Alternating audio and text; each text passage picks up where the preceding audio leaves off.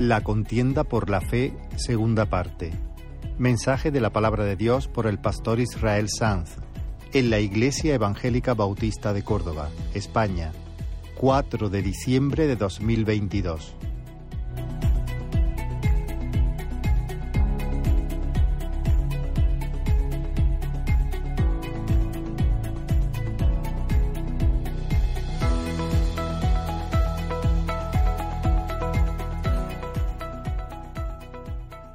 Personas no convertidas que, aunque dominan el lenguaje piadoso, aunque aprenden y se acomodan externamente a, una forma de religión, no tienen la mente de Cristo, no tienen la ley del Señor escrita en sus corazones. Son amadores de sí mismos, son buscadores de sí mismos, están aburridos con el cielo, están entusiasmados con la tierra, son una especie de Esaús que prefieren mil veces un plato de lentejas a una bendición celestial.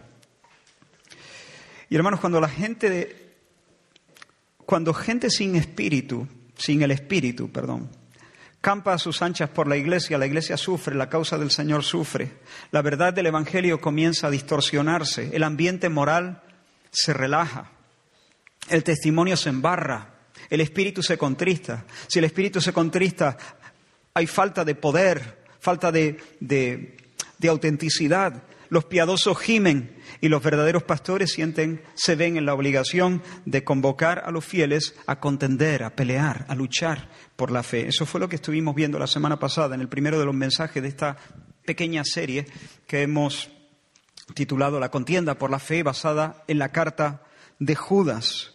Judas está escribiendo a una comunidad en la que se habían introducido de perfil, de soslayo, furtivamente, algunos hombres impíos que no tenían temor del Señor, que con su manera de conducirse, con su manera de vivir, estaban pervirtiendo la gracia, la estaban mutilando, la estaban convirtiendo en viva la vida, en, en libertinaje, en desenfreno, y de esa manera estaban saboteando la salud de la Iglesia y el testimonio del reino de Dios. Se dicen cristianos, pero toda su vida es una puñalada contra Cristo. Le llaman Señor, pero le traicionan. Y lo que Judas les, está diciendo a los hermanos es, el Señor está siendo besuqueado por una, por una compañía de falsos. Hay impostores en vuestros ágapes, en vuestras reuniones, en vuestras celebraciones, que quieren disfrazar, que quieren tunear la santísima doctrina de Cristo y que quieren retorcer sus implicaciones éticas. Por lo tanto, salid, salid en defensa del Cristo que está siendo negado. Contended por la verdad preciosa del Evangelio. Y de igual manera, hermanos, lo que está ocurriendo hoy en algunas iglesias es un escándalo. Yo he estado en campamentos cristianos donde los responsables, como uno de los momentos estelares del evento, han preparado una noche de terror con vampiros, fantasmas y zombies. La verdad es que es para llorar. He estado en campamentos donde la última noche el salón se transformó en una discoteca y los cuerpos se movían en penumbra espasmódicamente. He sabido de consejeros que han animado a matrimonio. Que el Señor te bendiga, Karina. Tengas buen viaje. Consejeros que han animado a matrimonios a revitalizar su intimidad sexual haciendo uso de material pornográfico. Hay pastores hoy en día justificando divorcios sencillamente porque el amor se ha enfriado, la convivencia es cansina, la convivencia es frustrante. Hay iglesias en las que se, está aprobando que dos personas se unan, se vinculen como pareja de hecho, despreciando la institución divina del matrimonio. Hay iglesias que hacen la vista gorda si los novios viven juntos antes de casarse. A ver, no tienen la, familia aquí, son de otro lugar, no tienen el dinero suficiente para vivir en, eh, dos pisos diferentes. Ah, bueno, entonces estupendo. Bueno, haber, empezado por ahí, pues nada, que traicionen a Cristo.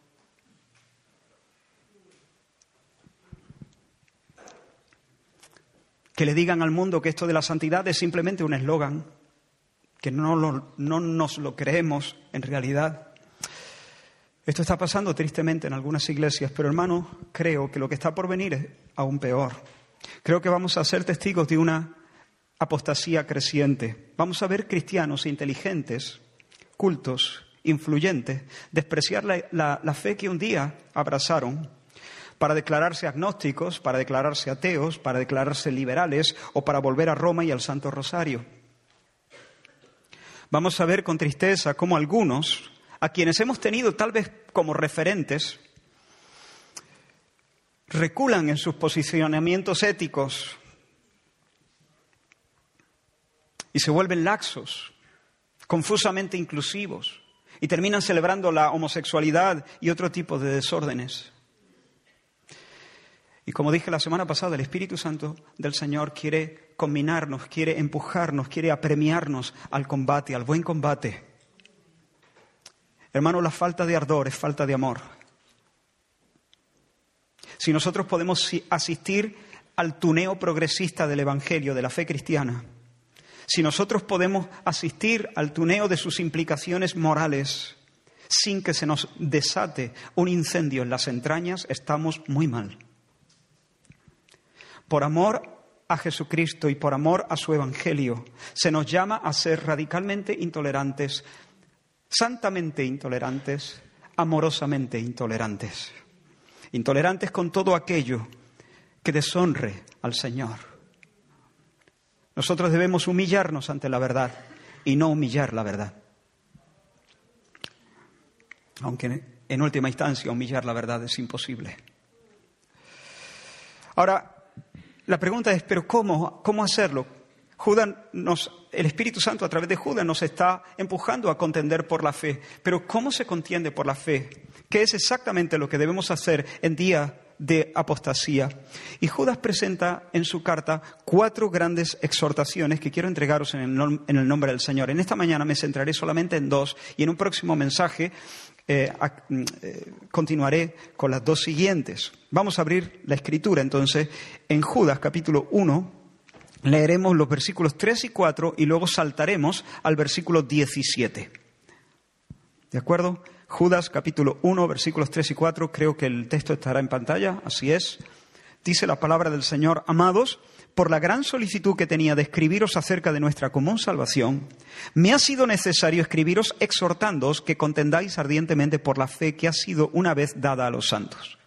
Porque algunos hombres han entrado encubiertamente, los que desde antes habían sido destinados para esta condenación, hombres impíos, que convierten en libertinaje la gracia de nuestro Dios y niegan a Dios, el único soberano, y a nuestro Señor Jesucristo. Pasamos al versículo 17.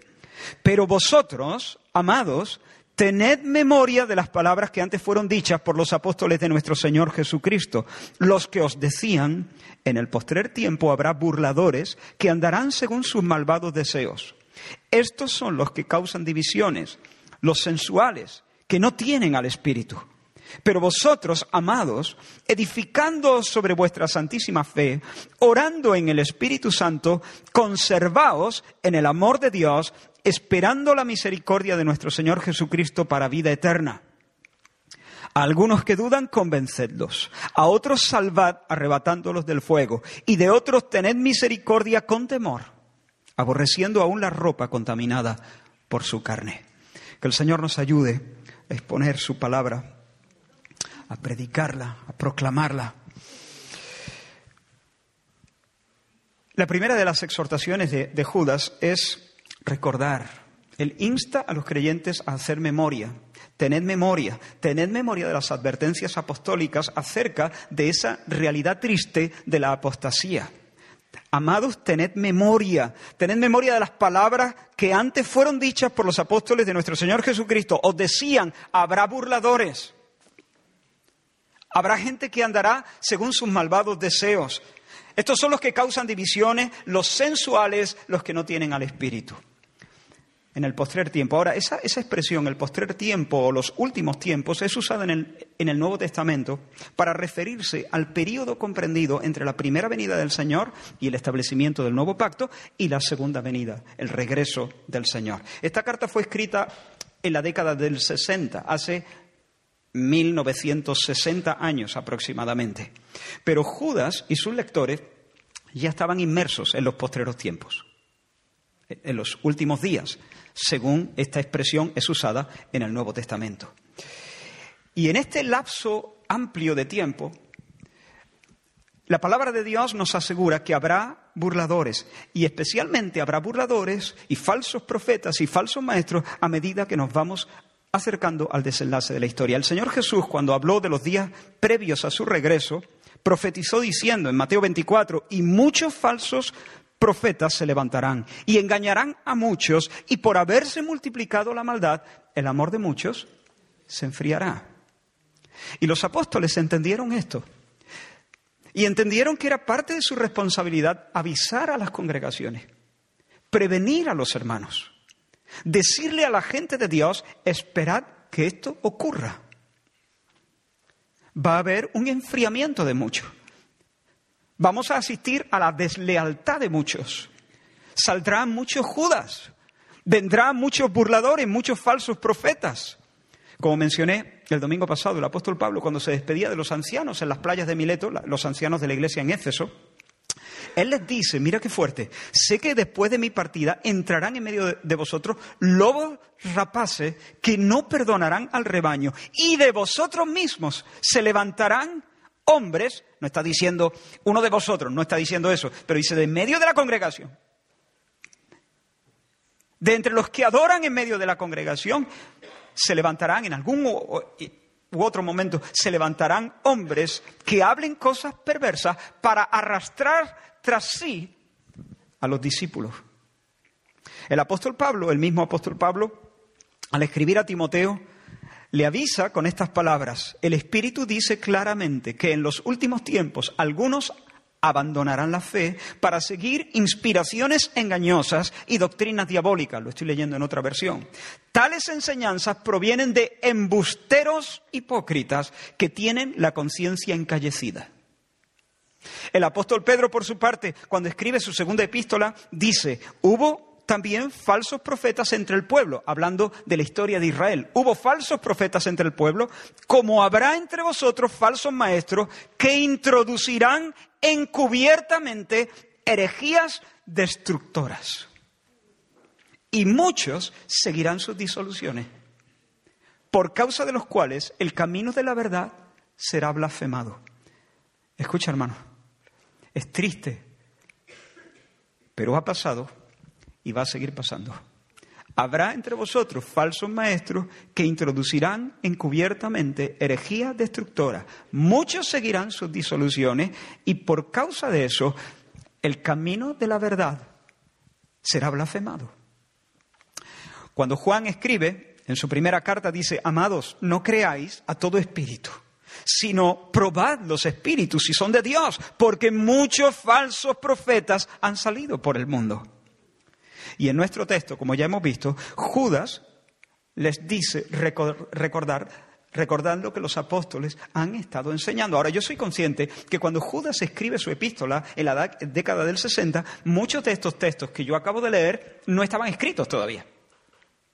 Pero la enseñanza que contienen ya era una enseñanza que era conocida en las comunidades de creyentes porque se había difundido de manera oral. Lo que Judas les está diciendo, no os olvidéis de lo que el Espíritu Santo ha venido anunciando. Los apóstoles lo han estado diciendo. Hermanos míos, algunos, algunas personas a las que hoy llamamos hermanos, es posible que en algún momento salgan de entre nosotros acusándonos de ser fanáticos, radicales, rancios, fundamentalistas, intolerantes, catetos y obtusos. Hoy están cantando las alabanzas del Señor con nosotros, hoy parecen hablar el idioma de la Biblia, pero mañana les gustará llamarse progresistas y nadie será, será capaz de distinguirles del mundo. Y hermanos, si esto nos pilla por sorpresa, nos vamos a llevar un batacazo. Si esto nos pilla por sorpresa, podemos caer en un estupor que nos paralice. El golpe puede dejarnos aturdidos, atolondrados, hundidos en una confusión dolorosísima. Por eso lo primero es recordar. ¿Cómo puedo yo combatir por la fe? Lo primero, recuerda, no te, no te sorprendas, no te asustes, que no te, que, no, que no te agarre esto con la guardia baja. Ahora, recordar no elimina el dolor de ver la traición de los traidores. Pero recordar, tener esto presente, sí evitará que ese escándalo nos destroce, que ese escándalo nos intimide, que nos bloquee. Al contrario, hermanos, aunque parezca paradójico, estar prevenidos hará que cuando esto surja, que cuando esto suceda, aunque nos duela, aunque sea una puñalada, al mismo tiempo nos confirme, nos confirme en la fe. Cuando el Señor Jesús estaba anunciando la traición de Judas, le dice a sus discípulos, a sus amigos, le dice, yo sé a quiénes he elegido. Pero para que se cumpla la escritura, el que come pan conmigo levantó contra mí su calcañar. Es decir, hay uno que me va a entregar para que se cumpla la escritura.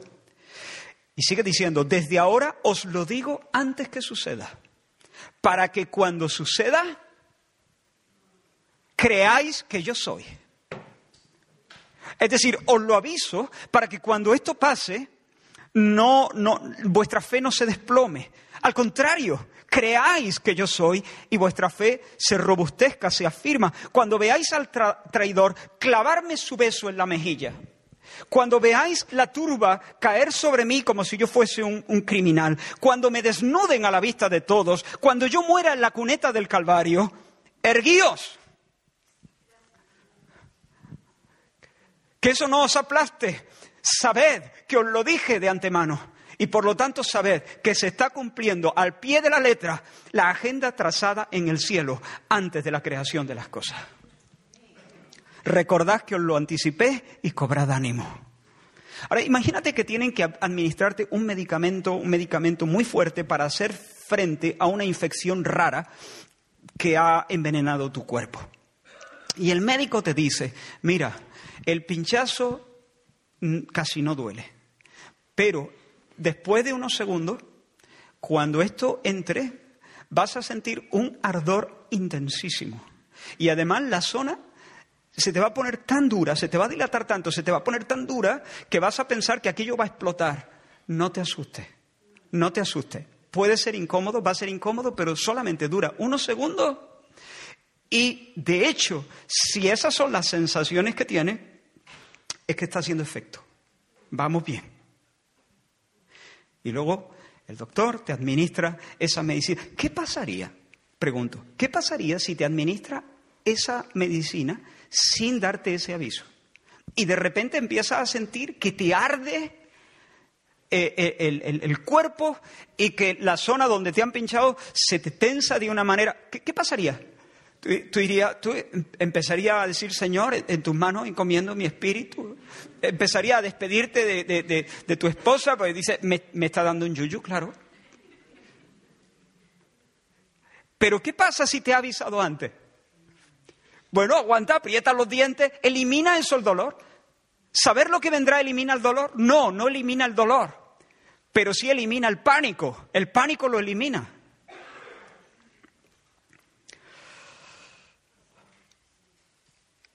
Por eso Judas dice, hermano, esto va a pasar. Eh, esto que está pasando, recordad, haced memoria que los apóstoles lo han estado diciendo todo el tiempo. Así que si vais a contender por la fe, debéis en primer lugar recordar que la apostasía, que el escándalo forma parte de los dolores de parto previos al alumbramiento de un mundo nuevo. Habrá burladores, habrá embusteros hipócritas, habrá predicadores inmorales. Habrá gente sin el espíritu que se mofe de la moral, que intenten ridiculizar las sendas antiguas. Cuando los vea surgir llora, porque es para llorar. Pero no entres en pánico, no te intimides, no desesperes. El plan de Dios sigue su curso. En segundo lugar, Debes poner todo tu empeño en custodiar tu propia alma. Mira lo que dice el versículo 20. Pero vosotros, amados, edificando sobre vuestra santísima fe, orando en el Espíritu Santo, conservaos, custodiaos, guardaos, manteneos a vosotros mismos a salvo en el amor de Dios. Conservaos en el amor de Dios, conservaos en el amor de Dios. Ahora, mira que Judas no dice, hermanos, procurad obtener el amor de Dios. No dice eso. ¿Por qué? Porque ya lo tienen. Judas sabe cuál es la identidad de aquellos a los que escribe. Sabe que son los amados de Dios. Sabe que son vasos de misericordia que Dios ha llenado hasta arriba con el vino de su gracia. De hecho, cuando él comienza su carta, mira cómo comienza su carta. Eh, eh, así, así se comienza una carta. Judas, siervo de Jesucristo y hermano de Jacobo, a los llamados, santificados en Dios Padre y guardados en Jesucristo. Llamados, santificados en Dios Padre y guardados en Jesucristo. Pero no acaba ahí. Ahora, mira qué ráfaga. Misericordia y paz y amor os sean multiplicados. Misericordia y paz y amor os sean multiplicados. Quiero, quiero preguntarte, en estas palabras, ¿ves el abrazo del Dios Trinidad? El cristiano, sin importar lo que fue, sin importar las locuras que cometió, sin importar las pruebas que le agobian, sin importar el saco de debilidades que está hecho y que lleva consigo, el cristiano, esa persona flaca, es la persona más amada de la tierra. Hermano, te ama Dios y no te puede amar más de lo que lo hace. Vives en el refugio del abrazo más tierno, del abrazo más generoso. Dice, llamados, eres un llamado, eres un convidado. Dios mismo te ha dicho, vente, Vente. ¿Vente a dónde? ¿A dónde te llama el Señor? ¿Para qué has sido convocado? Podríamos hablar de muchas maneras, pero déjame solamente citar un versículo. Cuando Pablo escribe su primera epístola a los Corintios, en el capítulo 1, dice, fiel es Dios, el, por el cual fuisteis llamados o convidados, vocacionados. Esta es nuestra principal vocación. Esta es la gran vocación. Esta es la vocación, de hecho. Fiel es Dios por el cual fuisteis llamados a la comunión con su Hijo Jesucristo. ¿Sabes qué significa eso? Ha sido llamado a participar de la vida de Cristo. Jesucristo te dice, mi paso dejo, mi paso doy. Pues eso, llamados a participar de la paz de Cristo, a disfrutar de la paz de Cristo. Estas cosas os he dicho para que mi gozo esté en vosotros. Has sido llamado para gozarte en el gozo de Dios, de, de, Cristo, descansar en la paz de Jesucristo, sentarte con Él en su trono. Has sido llamado a ser uno con Él, a la comunión, a la común unión, a vivir en unión, a ser la esposa, vamos. A ser la esposa a la que el Señor dirá, usando las palabras del cantar de los cantares, en una versión, eh, en otra versión, estas son las palabras. Qué hermosa y qué dulce eres, amor mío. Qué delicia. Cantares 7:6. Hermanos, nosotros por el pecado llegamos a ser una prostituta enferma y fea. Una prostituta con la que Satanás traficaba sin misericordia. Pero luego el Señor nos llamó. Hemos sido llamados por Dios para llevar en nuestro dedo el anillo de boda del Cristo. Y además hemos sido santificados en Dios Padre, santificados, apartados, puestos aparte en Dios Padre, rehechos, rehechos y puestos aparte por el nuevo nacimiento, reconfigurados por el imponente acto salvador, por el imponente e irresistible poder del Espíritu Santo para ser linaje de Dios, miembros de una raza diferente, un reino de sacerdotes, una nación consagrada, un pueblo adquirido por Dios, que Dios ha hecho suyo, que Dios reclama como suyo, que Dios reclama como su templo, un pueblo del que Dios no se avergüenza. Y no solamente hemos sido llamados y santificados, em, estamos siendo guardados en Jesucristo y por Jesucristo, en Jesucristo y por Jesucristo. Él, Jesús nuestro Señor, es nuestro sumo sacerdote y nuestro guardián. Él es el que ruega por nosotros para que nuestra fe no falte. Él es el que hace la ronda. Él es quien, como dice el apóstol Pablo, me librará de toda obra mala y me preservará para su reino celestial. ¿Ves el abrazo del Dios Trinidad? Convidados, santificados en Dios Padre, preservados en y por Jesucristo. Encájate en ese abrazo. Baila en esa tierra, en la tierra ancha del amor. Celebra que ya no eres inmundo, aunque a veces te ensucias. A veces te ensucia, demasiadas veces te ensucia, demasiadas veces me ensucio, pero ya no soy inmundo. Soy un santo que peca, soy un hijo querido, no soy una alpargata vieja. Y esto no es un mensaje de autoestima al estilo, eh, no, no. Esto es sencillamente el canto de la fe. Celebra que ya no eres un extraño. No somos gusanos que se arrastran, no somos alimañas delante de Dios, somos hijos, bienvenidos, bienvenidos al regazo divino. El Rey ha puesto en nosotros sus ojos y nos dice, hermana mía, amiga mía, paloma mía, perfecta mía. El Dios Altísimo te dice, Isaías 41, tú, siervo mío eres, tú a quien yo escogí, te tomé de los confines de la tierra, de tierras lejanas te llamé, te dije, mi siervo eres tú, te escogí y no te deseché. No temas, que estoy contigo. No desmayes, que soy tu Dios, que te doy fuerza, siempre te ayudaré, te sostiene mi diestra salvadora te sostiene mi diestra salvadora. Oh Señor, no lo merezco. No lo merezco porque me he ganado a pulso tu rechazo. Y no solamente no me mandas al exilio, sino que me regalas la patria de tu abrazo. Te me das entero, Señor, te me das entero. Y me bendices con esa ráfaga de besos. Misericordia y paz y amor o sea multiplicada. Porque sí, es el, saludo de Judas, pero ¿acaso no es el deseo del Espíritu Santo, no es el, no es el corazón de Dios para su pueblo? Misericordia y paz y amor o sean multiplicadas. Ese es el corazón de Dios para mí. Así me mira Dios, así me habla Dios a mí. ¿Y a ti? Pues a ti igual, si eres hijo de Dios, esa es la ráfaga de besos que Dios te da mientras te sostiene en su regazo. Ese es el corazón de Dios para sus hijos. Soy los amados.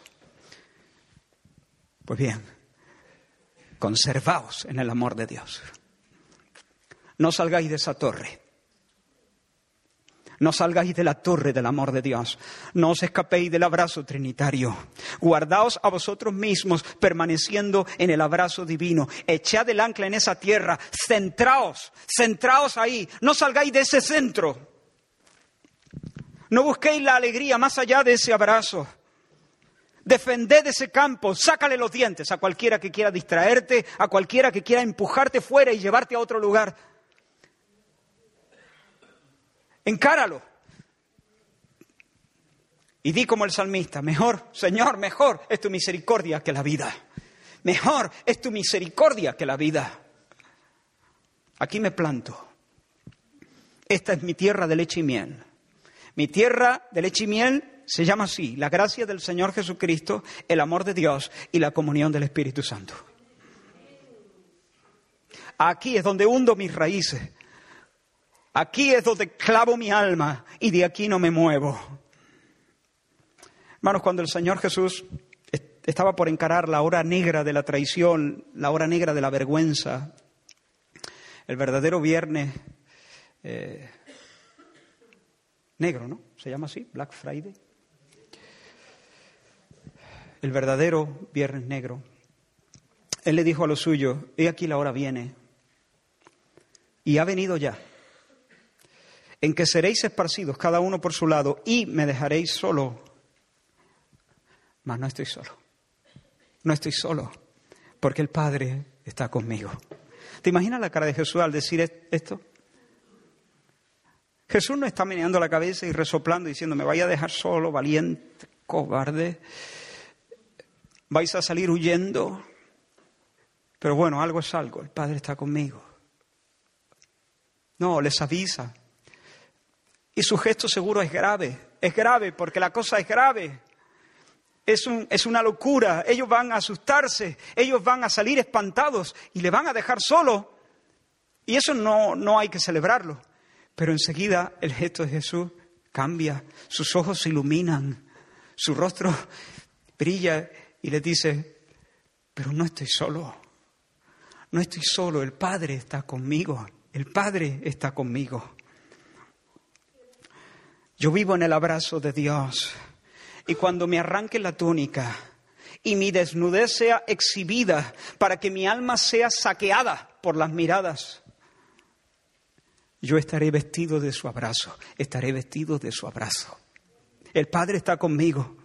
Hermanos, el gozo y la paz en cada época, en cada circunstancia de la vida, viene cuando el alma sabe y puede decir con confianza, no estoy solo, el Padre está conmigo. En la adolescencia, la adolescencia, cuando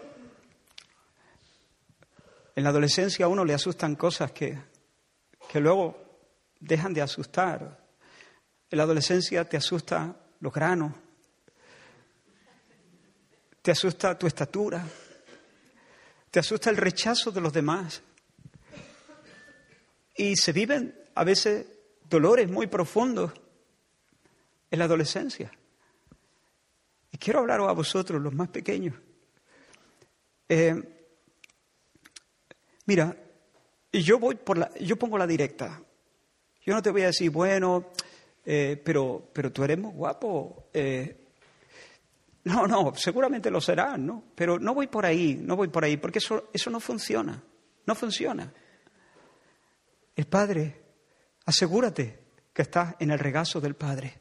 Porque si tú puedes decir, incluso si te rechazan, incluso si te rechazan, incluso si es verdad, a veces son imaginaciones de nuestro propio corazón, a veces son fantasmas que no existen, pero que, nos amargan la vida. Pero incluso si fuera verdad, que puedas decir, pero no estoy solo, el Padre está conmigo.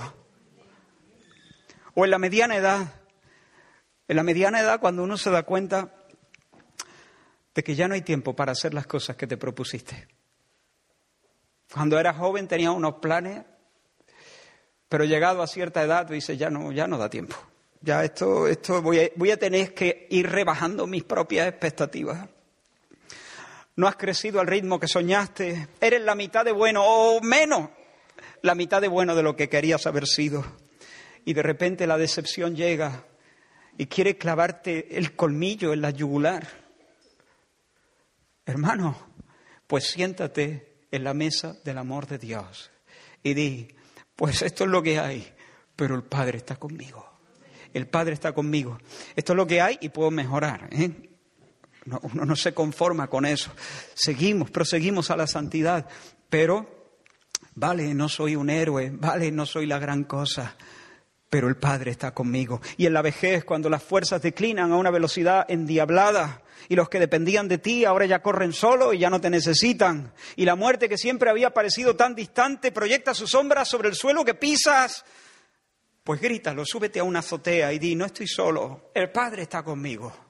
El Padre está conmigo. Y que lo oiga tu enemigo, por cierto. Que sepa tu enemigo, que sigue sabiendo que el Padre está contigo, que eres el amado de Dios, el vaso de la misericordia de Dios, la mujer llamada, la mujer elegida en Dios Padre, la mujer santificada en el Padre, la mujer guardada en Jesucristo y por el Cristo resucitado.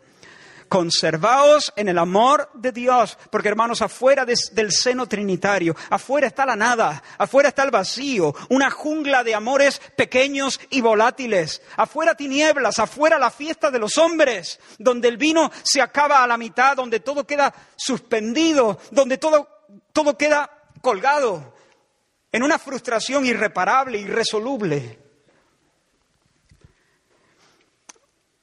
Ahora, acabamos de decir algo que quizá para algunos pueda resultar un poco chocante, porque hemos dicho que Dios nos guarda por y en Jesucristo. Somos guardados por y en Jesucristo. Y sin embargo, estoy diciendo que debemos guardarnos en el amor de Dios. ¿Usted quién guarda? ¿Guarda Dios o me guardo yo? Si estoy siendo guardado por el Dios omnipotente que no ha perdido una sola batalla, ¿por qué yo entonces tengo que poner todo empeño en custodiar mi propia alma? Bueno, pues hermanos, porque así lo ha dispuesto Dios. En un sentido final, la gracia de la perseverancia ha sido comprada por Cristo Jesús en la cruz. De manera definitiva, en última instancia, claro que es Dios el que nos preserva. Él es el que nos guarda, Él es el que nos asegura la gloria. Sin embargo, eso no anula nuestra participación. Dios ha querido darnos parte. Y lo mismo ocurre, por ejemplo, en el sostenimiento de la vida. Nosotros estamos vivos porque Dios nos sostiene, ¿sí o no? Si Dios apartara su vista, volveríamos al polvo de donde fuimos tomados. Estamos vivos porque Dios nos sostiene. Y sin embargo, Dios ha querido que nosotros tengamos participación en el sustento de nuestra vida. Por eso no tenemos que comer. Si no comes, te mueres. Ah, no, no, pero Dios me está sosteniendo. Ya. Dios te está sosteniendo y tú tienes que custodiar tu salud comiendo y durmiendo y otras cosillas. Si tú no comes, desfalleces y mueres. Y si tú no te ocupas de tu salvación, tú también terminarás, siendo parte de la compañía de los burladores, de la, compañía de los apóstatas. ¿Estamos siendo guardados? Sí, por supuesto. Dios nos guarda. Pero el hecho de que estamos siendo guardados no nos, no, nos anima a relajarnos, al contrario, nos anima a luchar con confianza, a pelear, sabiendo que su obra y la nuestra concurren, su obra y la nuestra. Nosotros nos ocupamos en nuestra salvación con temor y con temblor, porque Dios es el que produce en nosotros el querer y el hacer por su buena voluntad. Y porque Él es el que produce en nosotros. Eso nos anima a combatir, a contender. Eso nos da esperanza. Yo pongo todo empeño, sabiendo que todo no depende de mi fuerza, sino que depende del músculo del Dios omnipotente que me está guardando. Pero hermanos, ¿cómo permanecer en el abrazo? ¿Cómo, cómo hacerlo? Hemos dicho que en medio de la apostasía, el, Judas nos dice que debemos primero recordar para no llevarnos un susto de muerte, para no quedar bloqueados cuando la traición ocurra. Pero en segundo lugar, hemos dicho que nos manda conservarnos, custodiar nuestra propia alma, echando el ancla en la tierra del amor de Dios. Pero ¿cómo? ¿Cómo puedo conservarme a mí mismo, custodiar mi alma en el amor de Dios? ¿Haciendo qué? ¿Qué cosa? Judas propone dos. Dos cosas que tenemos que hacer para guardarnos en el amor de Dios. Dice, lo leo de nuevo el versículo 20, pero vosotros, amados, edificando sobre vuestra santísima fe y orando en el Espíritu Santo, conservaos en el amor de Dios. Dicho de otra manera, pero vosotros, amados, conservaos en el amor de Dios. ¿Cómo? Edificando sobre vuestra santísima fe y orando en el Espíritu Santo. Vamos a verlas. Eh, edificándonos sobre vuestra santísima fe. De nuevo aquí, el término fe no se refiere a la confianza personal que una persona deposita en Cristo, sino se refiere al depósito de verdad revelada, la doctrina de Cristo, el Evangelio, la enseñanza apostólica. ¿Me seguís? Entonces, Dios, Judas les está diciendo, Dios os ha establecido ya sobre ese cimiento. Dios os ha puesto sobre el fundamento de la santísima fe, de, su santísima doctrina, de la doctrina de Cristo, del Evangelio. Ahora vosotros sois responsables de levantar toda vuestra vida, de construir toda vuestra vida sobre ese cimiento estable. Y para construir o para sobreedificar la vida sobre la fe revelada, se requiere, en primer lugar, seguir exponiéndose uno a la enseñanza apostólica seguir exponiéndose, seguir abriendo el corazón a la verdad revelada. Hermano, lee la escritura, léela. Escucha, escúchame bien, por favor. Si tú no eres un hombre, una mujer de la palabra, te vas a salir del abrazo. Lee la palabra, pero no solo lee las escrituras, medita en las escrituras. Medita, hermano, medita.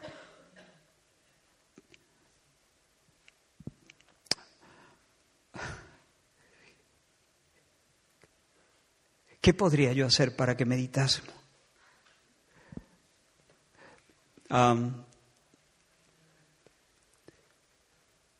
extorsionaros.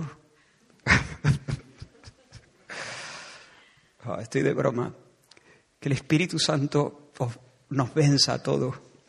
Um,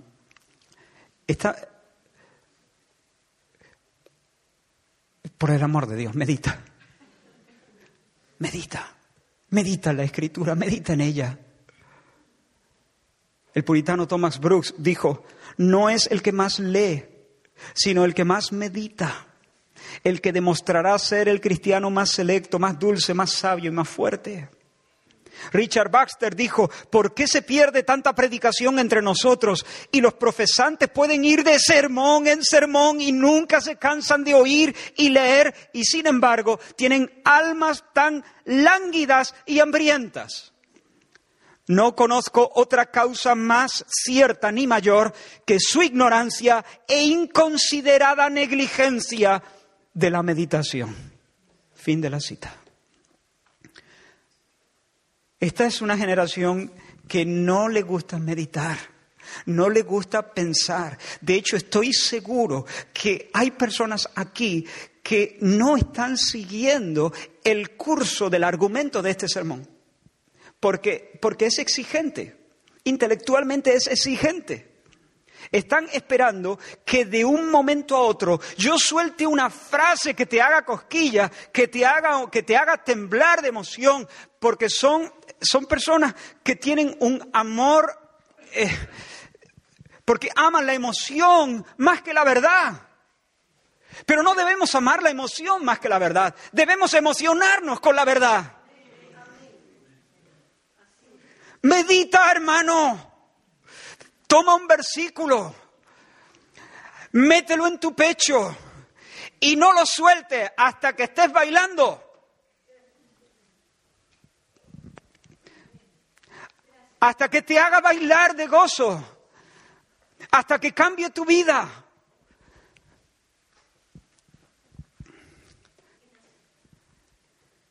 Custodia tu alma, construyendo tu vida sobre el buen cimiento de la doctrina sana, es decir, la doctrina que sana, y para ello tienes que meditar, tienes que activar la mente, tienes que reflexionar en la presencia de Dios, tienes que ponderar la verdad, tienes que musitarla, tienes que discutirla contigo mismo, tienes que sorber con la mente el néctar de los textos. Hasta que el corazón se encienda de, amor por el Señor, hasta que el corazón deteste el pecado, hasta que el corazón se relance al servicio del Señor. Medita.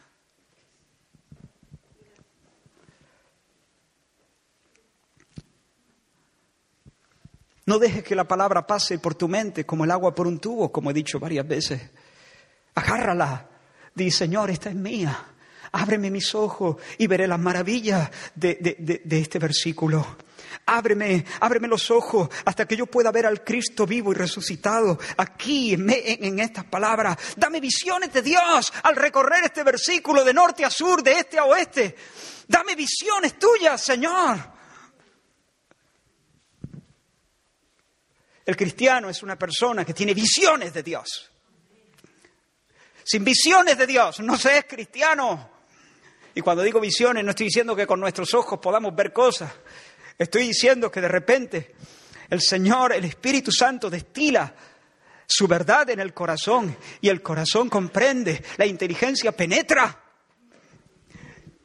Y entonces aquello te, te transforma. Hermano, aléjate del libro de Dios y tarde o temprano te saldrás de, de, su abrazo. Si tú no escuchas la verdad y la entiendes y das tu amén y conformas tu, tu mente a lo que está escrito, vas a terminar abrazando a un Dios imaginario. Hay personas aquí seguramente abrazadas a un Dios imaginario. Crees que sabes cosas de Dios, pero en realidad no le conoces porque no conoces la verdad revelada en las Escrituras.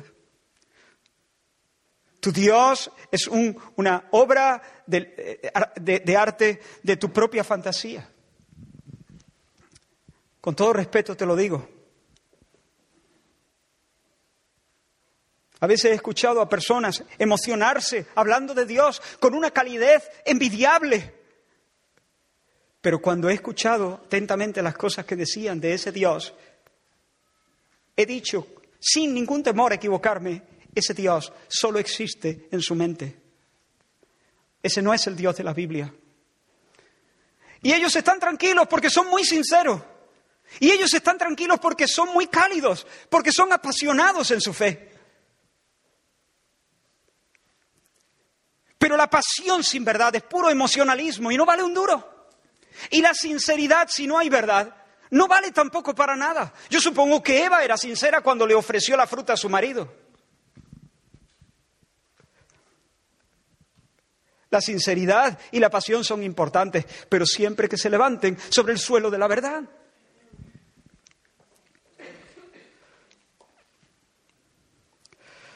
Iglesia del Señor, compra la verdad y no la venda. No dejes lo verdadero por lo interesante. Abre tu Biblia. Busca a Dios en cada página. No abandones, como he dicho, los textos hasta que veas en ellos a Cristo y comas y bebas de Él. No te estoy diciendo hasta que salgas de ahí con una frase. Hasta que salgas de ahí con una idea. No, no, no, no. Hasta que salgas de ahí lleno con tus anhelos saciados, satisfechos, porque has comido y has bebido del Cristo, que es verdadera comida y verdadera bebida. No te preocupes, a veces no es tan fácil porque estamos llenos de ruido. A veces se requiere una búsqueda prolongada. A veces se requiere que, uno, que uno combata contra, contra Satanás y contra el ejército de demonios que vienen contra nosotros para distraernos. A veces no es algo inmediato, pero busca al Señor, porque Él nunca desamparó a los que le buscaron. Valora la palabra predicada, hermano. La pregunta 160 del Catecismo Mayor de Westminster dice lo siguiente, ¿qué se requiere de aquellos que oyen la palabra predicada? ¿Qué se requiere de aquellos que oyen, como vosotros estáis haciendo en este momento, la palabra predicada?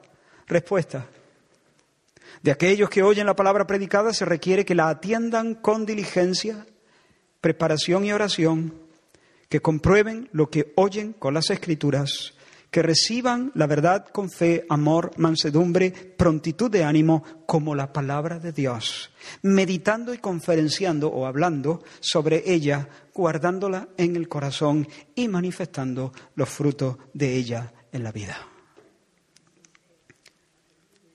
Hermanos, déjame, dar algunos matices de algunas cosas, ¿vale? Con diligencia, con diligencia, que la atiendan con diligencia. Entre otras cosas, podríamos hablar mucho de esto, pero no faltes a esta cita. Esta cita es importante. Esta cita es importante. Organiza tu vida de tal manera que el domingo sea intocable, intocable. Necesita necesitas. Y además es una manera de honrar al Señor. Y también los hermanos te necesitan. Necesitas escuchar las palabras predicadas en el contexto de la adoración corporativa, congregacional. No faltes a esta cita. En segundo lugar, preparación y oración. Preparación y oración. Pregunta, ¿te has preparado para escuchar el mensaje esta mañana? Hay que mantener el corazón ambientado durante la semana, porque si durante los seis días de antes tu alma ha estado pendiente únicamente del mundial, los vaivenes políticos y el colegio de los niños, seguramente estarás aquí con un corazón que es leña mojada. Tú no necesitas un sermón de una hora, tú necesitas un retiro. ¿Entiendes? ¿Tú has intentado hacer fuego con leña mojada? Cuando la leña está seca, enseguida prende. Pero cuando la leña está empapada, está chorreando, entonces tienes que, tienes que echar un rato, ir calentando. Y a veces lo que pasa es que venimos con el corazón como leña mojada. Y, el mensaje no termina de entrar porque el corazón está endurecido y la semilla no puede penetrar esa tierra. si tú te estás exponiendo a ideas contrarias, al discurso anticristo del mundo, si te pasas la semana musitando letritas de canciones necias, estás asegurándote distorsiones luego. Vas a venir aquí con oídos de corcho, hermano.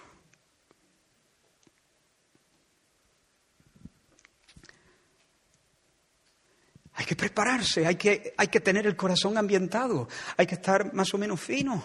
Y claro que tenemos que estar en muchas cosas entre semanas y hablar de muchas cosas, pero me, me explico. Que comprueben lo que oyen con las escrituras, sigue diciendo la respuesta del catecismo, que comprueben lo que oyen con las escrituras. Claro, El predicador es un siervo, el predicador es mero mayordomo. Yo soy como una especie de camarero, yo, yo, yo no tengo derecho a, a, buscar en cualquier despensa. El Señor me ha dicho, de esta despensa y de ninguna otra. Y yo sirvo lo mejor que sé, lo mejor que puedo, lo mejor que entiendo, pues las verdades de Dios. Y tú tienes que decir, eso es de Dios, eso está en la Escritura, porque Jesús es el Rey, el Rey es Jesús. Y tú a cada palabra pronunciada desde este púlpito o desde cualquier púlpito, tú tienes que echarle la plomada de la palabra de Dios. Y escucha aquí, escucha atentamente, la plomada de la palabra de Dios, no la plomada de tus gustos, no la plomada de tus tradiciones, de tus costumbres o de tus prejuicios o de tus intuiciones, porque a veces podemos hacer eso. Hmm, eso, bueno, eso habría que verlo. Así, veámoslo. Bueno, a mí me parece, no, a mí, a mí me parece, ha empezado mal, hermanito. Biblia. Hombre, Biblia, ahora mismo no se me ocurre ningún versículo, pero a mí me parece otra vez más mal. ¿Por qué te parece a ti mal? Bueno, yo me crié mm, muy bien, te criaste genial, estupendo, gloria a Dios por donde te criaste, pero mm, ¿en base a qué argumentamos? Y a veces desechamos palabras porque no me cuadran a mí, por mi intuición, lo que yo intuyo, lo que a mí me parece, lo que a mí me gusta, lo que a mí me enseñaron. No, tu responsabilidad o mi responsabilidad como oyente de la palabra de Dios es echarle la plomada de la escritura. Que reciba la verdad con fe, amor, mansedumbre y prontitud de ánimo, como la palabra de Dios como siendo la palabra de Dios, porque hermanos, escuchar la palabra es un acto de adoración. Hay que hacerlo con el corazón postrado.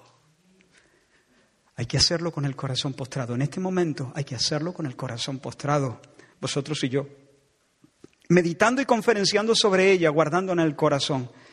Hermanos, luchando, luchando con seriedad para sacarle el mayor partido a esa palabra. ¿Te has tomado a veces algún café y seguramente te has tomado en alguna ocasión algún café y cuando te lo tomaste te diste cuenta que te dejaste el azúcar abajo. No, no, no, no habías movido, no habías movido. Eh, no te dejes el azúcar abajo.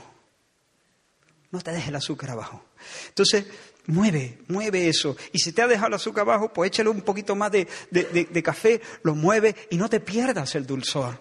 Por eso cuando nos vayamos con la palabra, conferenciemos sobre la palabra, hablemos eh, eh, eh, sobre la palabra en los grupos pequeños, hablemos en el hogar, hablemos. Julián nos está ayudando para exactamente eso, para recordar y para seguir guardando en nuestro corazón lo que el Señor nos está hablando a nivel general como congregación y manifestando los frutos de ella en la vida. Porque hermanos, no basta con entender, con asentir y con valorar la verdad. No basta con conocer el dato. No basta con definir la doctrina. La madurez no se alcanza por el, mero hecho de acumular información. Y, y cuidado, hermanos, hay muchos que están confundidos con esto. Hay muchos que piensan que la madurez tiene que ver con el conocimiento bíblico. Y no es así.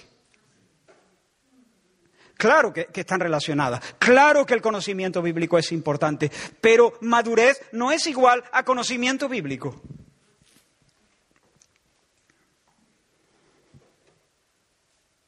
Y algunas personas se están corriendo de conferencia en conferencia para escuchar lo que ya saben. Siempre están aprendiendo, pero sus vidas siguen en ruinas. No se levantan ganando armonía y ganando belleza, no, no se construyen sobre el cimiento de la doctrina de Cristo. Lucen como un terreno en construcción allanado mil veces, en el que se acumulan los mejores materiales y las mejores herramientas, en montones. Hay ladrillos, hay cemento del bueno, mármol y arena, hierros, aluminio del mejor, pavimentos, cristales, todo tipo de herramientas, yeso, pintura, todo. Pero pasa el tiempo y lo único que ocurre es que se van añadiendo más herramientas, se sustituyen materiales eh, por otros que son mejores. Uno vuelve de la conferencia y tiene un yeso mejor y lo pone ahí en el montón del yeso.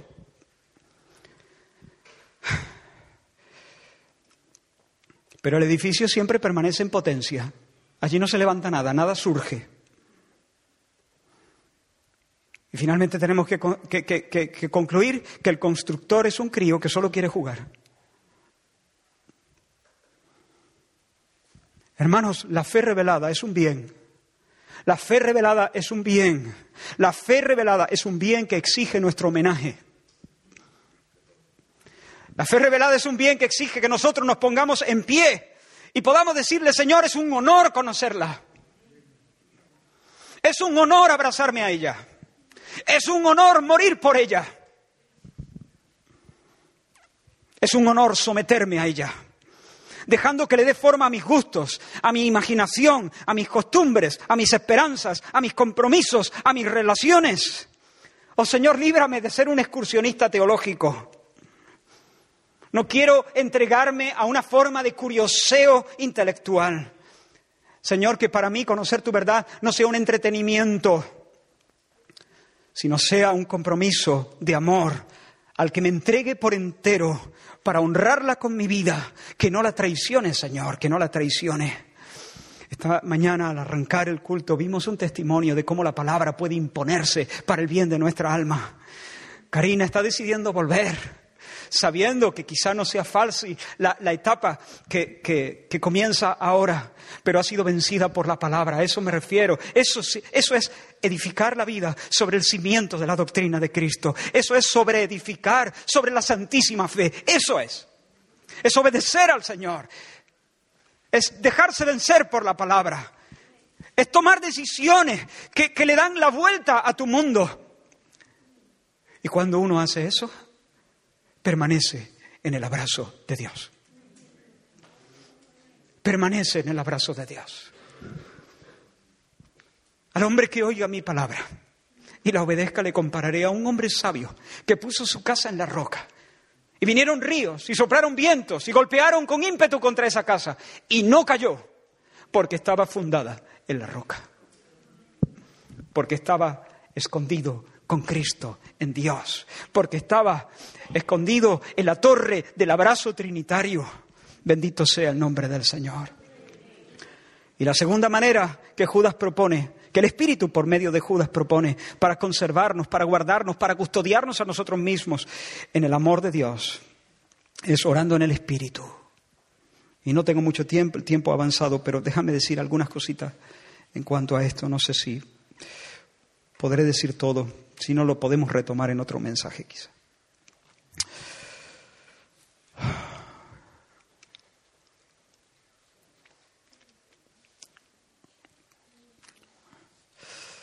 Orando en el Espíritu Santo. ¿Qué significa eso?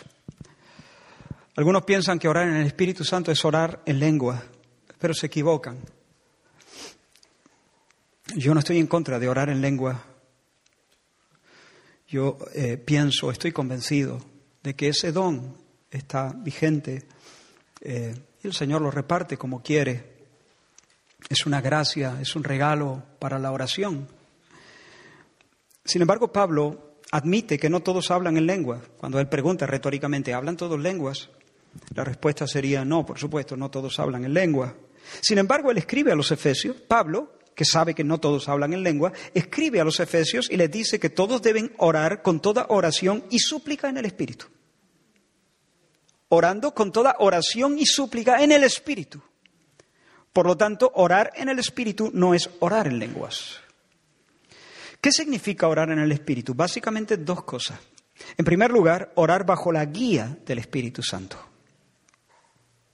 Bajo la guía del Espíritu Santo, es decir, según la mente de Cristo, de acuerdo a la palabra de Dios, discurriendo sobre los raíles de la santa voluntad de Dios.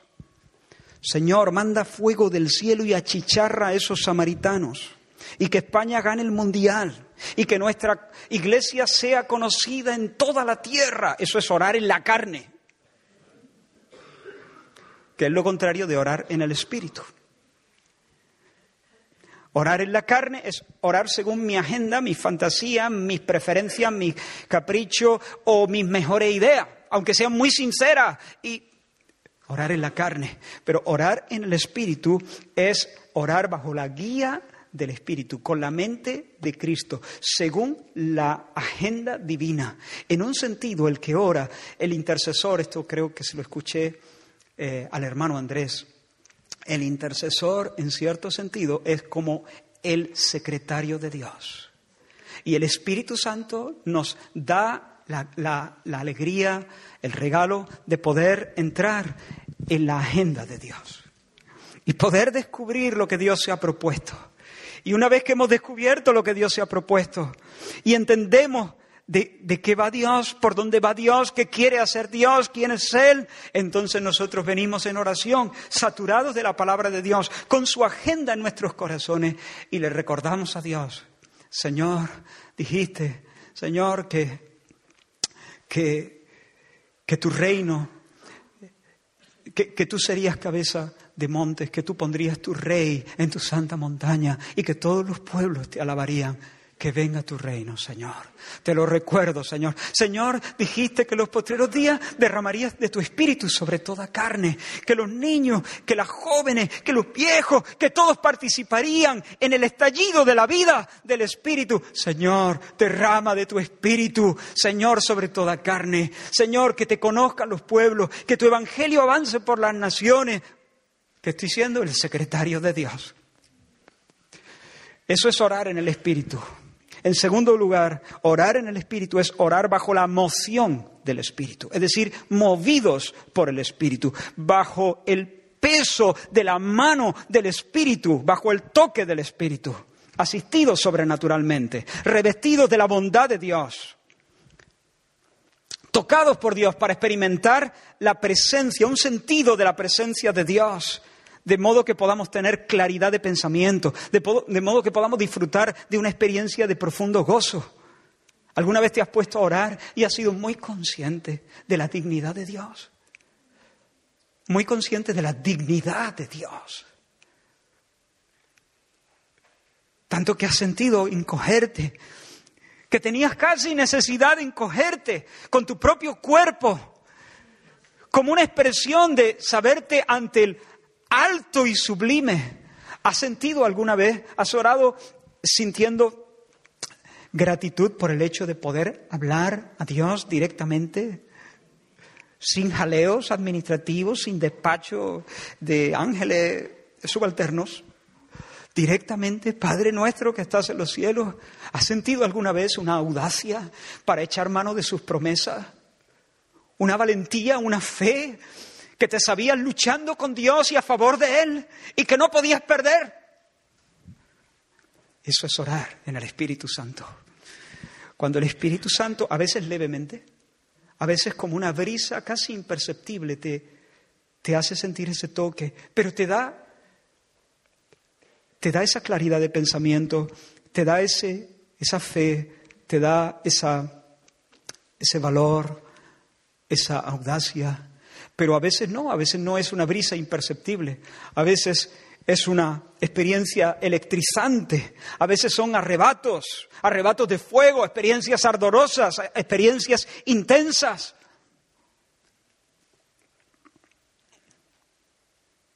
No estamos buscando el fuego ni el terremoto, estamos buscando a Dios.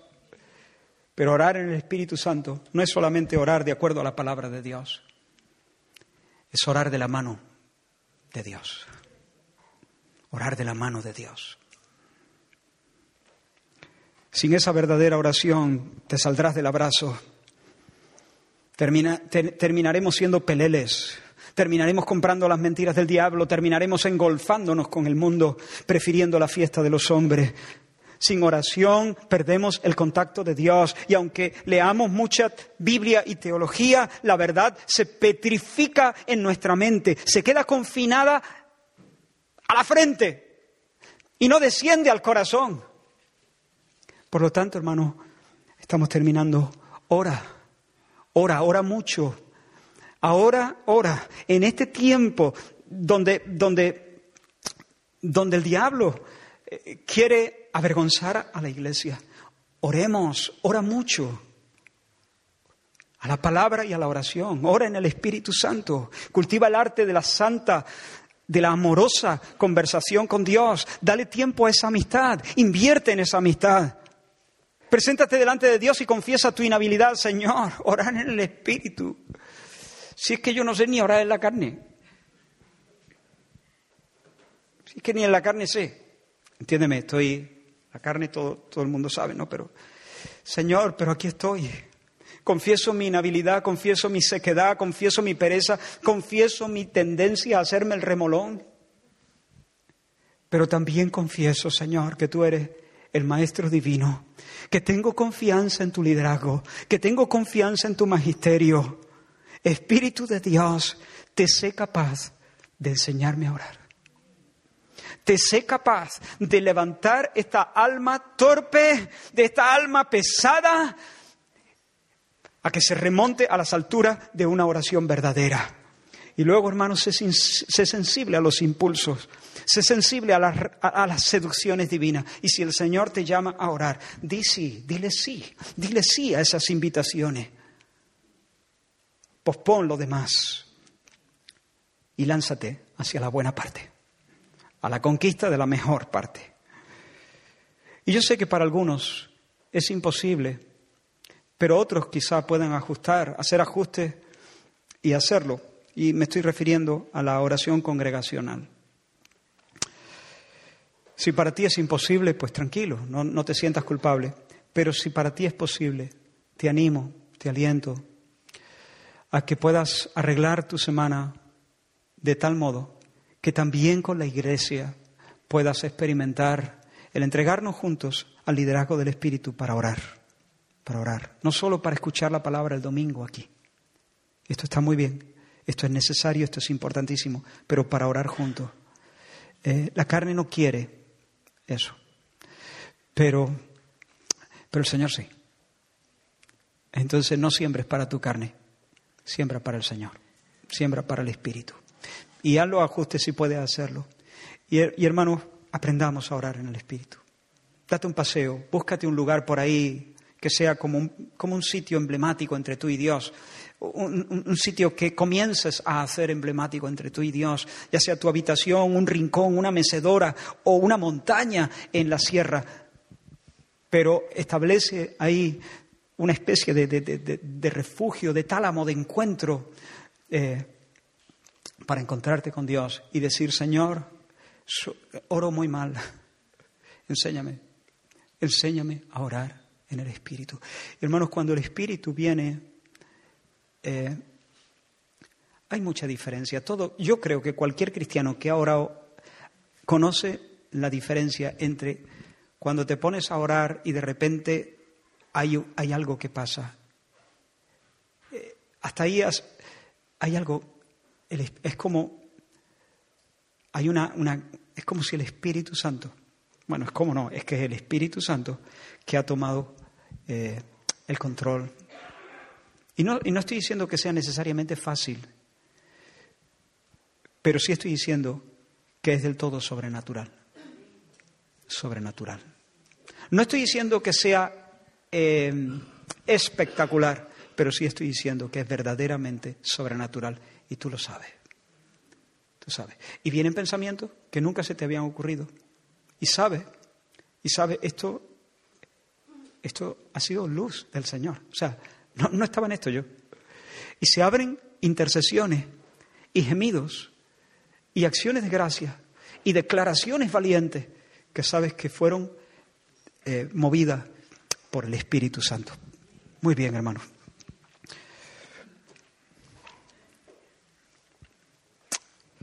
Terminamos. Vamos a orar. Vamos a orar.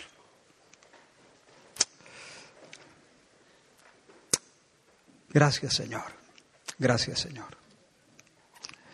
Tú nos llamas a luchar y luchar queremos, Señor. Queremos contender, no cortando cabezas, Señor,